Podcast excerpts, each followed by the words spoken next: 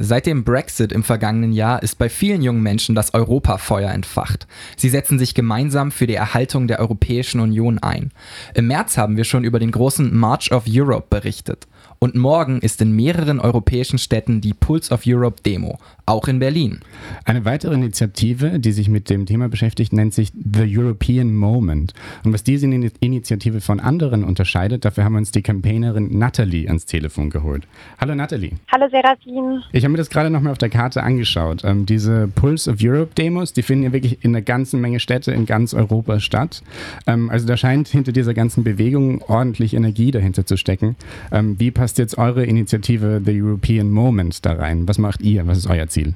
Genau, also wir arbeiten oft und viel oder haben auch in der Vergangenheit viel mit Pulse of Europe zusammengearbeitet, weil du natürlich recht hast, da stecken ganz energiegeladene, kreative Köpfe dahinter, die auch ganz wichtige Arbeit leisten. Allerdings unterscheiden wir uns in dem Punkt von Pulse of Europe, dass wir uns gedacht haben, okay, es ist wichtig, emotional zu werden, äh, für Europa auf die Straße zu gehen, Europa auch in einer gewissen Art und Weise zu zelebrieren. Aber wir sind eben auch der Meinung, dass es einige Dinge gibt, die eben nicht so gut laufen und dass man die auch nicht ignorieren darf, sondern vielmehr ja, sich dran setzen muss, sich angucken muss, was läuft schief und wie kann man das vielleicht ändern. Und dafür haben wir uns eben zusammengeschlossen, zusammen mit 20 anderen proeuropäischen Organisationen unter dem Namen The European Moment und eine Petition verfasst. Bundestag macht europäisch, wo wir 13 Dinge fordern ähm, für eine bessere Europäische Union und vor allen Dingen eine demokratischere. Okay, und ähm, kannst du mal ein paar Vorschläge, also von euren 13 Forderungen sagen, ein paar Beispiele nennen? Genau, also wir haben die in vier große Teile unterteilt. Der erste große Teil beschäftigt sich äh, allein mit dem europäischen Wahlrecht. Also wir wollen zum Beispiel das Spitzenkandidatenprinzip beibehalten. Das gab es 2014 schon mal, also dass der Kommissionspräsident gewählt werden konnte vom europäischen Volk. Das wollen wir beibehalten. Das ist nämlich gerade gar nicht so klar, ob das wirklich beibehalten wird oder nicht. Die europäischen Regierungen sind eher dagegen. So, dann der zweite Teil ähm, beschäftigt sich allein mit den europäischen Institutionen und wie man die demokratischer und effektiver gestalten könnte. Da wollen wir zum Beispiel das Initiativ- und Mitentscheidungsrecht des Europäischen Parlaments ausbauen. Das hat es nämlich nur in gewissen Bereichen bisher. Wir wollen also das Europäische Parlament stärken. Der dritte Teil bezieht sich allein auf die europäischen Grundwerte Demokratie und Rechtsstaatlichkeit, wie man die ausbauen kann in der Europäischen Union oder bewahren kann.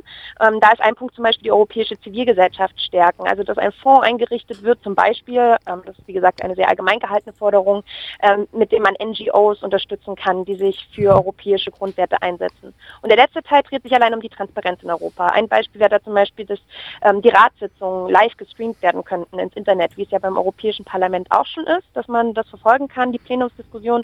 So hätten wir es auch gern beim Europäischen Rat, weil ja, es kommt dann doch immer so ein bisschen wie eine Hinterzimmerpolitik vor, okay, die okay, da das, stattfindet. Da muss ich jetzt kurz unterbrechen.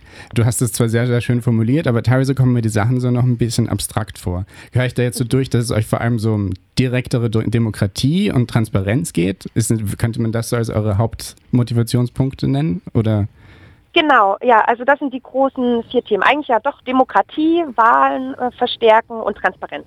Ähm, Petitionen haben jetzt allgemeiner nicht so guten Ruf. Ich bekomme da manchmal E-Mails und dann klicke ich auch auf einen Link und unterschreibe irgendetwas, aber letztendlich habe ich meistens nicht das Gefühl, dass irgendwas passiert oder sich irgendwas ändert. Und ihr habt jetzt trotzdem eine gemacht. Warum? Wie kam es dazu? Also wir haben uns eben gedacht, in diesem europäischen Gesetzgebungsprozess müssen nun mal, ob wir wollen oder nicht, die europäischen Regierungen quasi neue Reformen anstoßen, initiieren.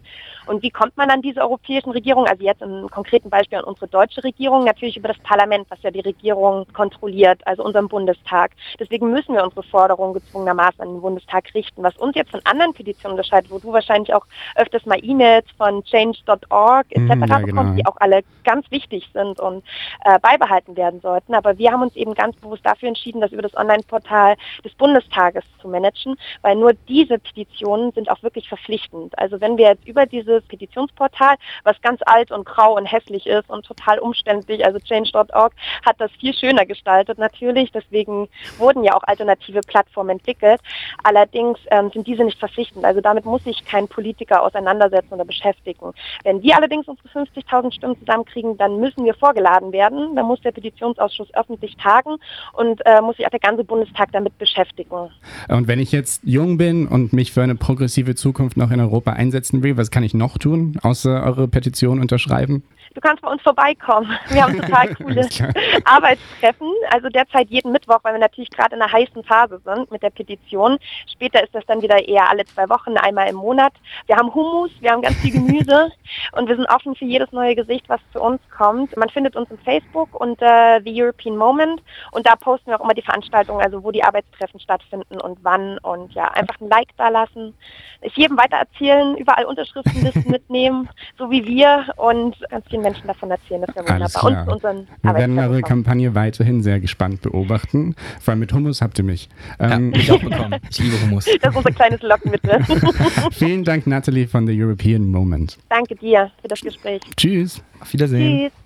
Wenn ihr The European Moment unterstützen wollt, dann beteiligt euch an der Petition. Ähm, den Link gibt es wie immer auf couchfm.de und ihr habt noch bis zum 14.12. dieses Jahres Zeit. Couch FM.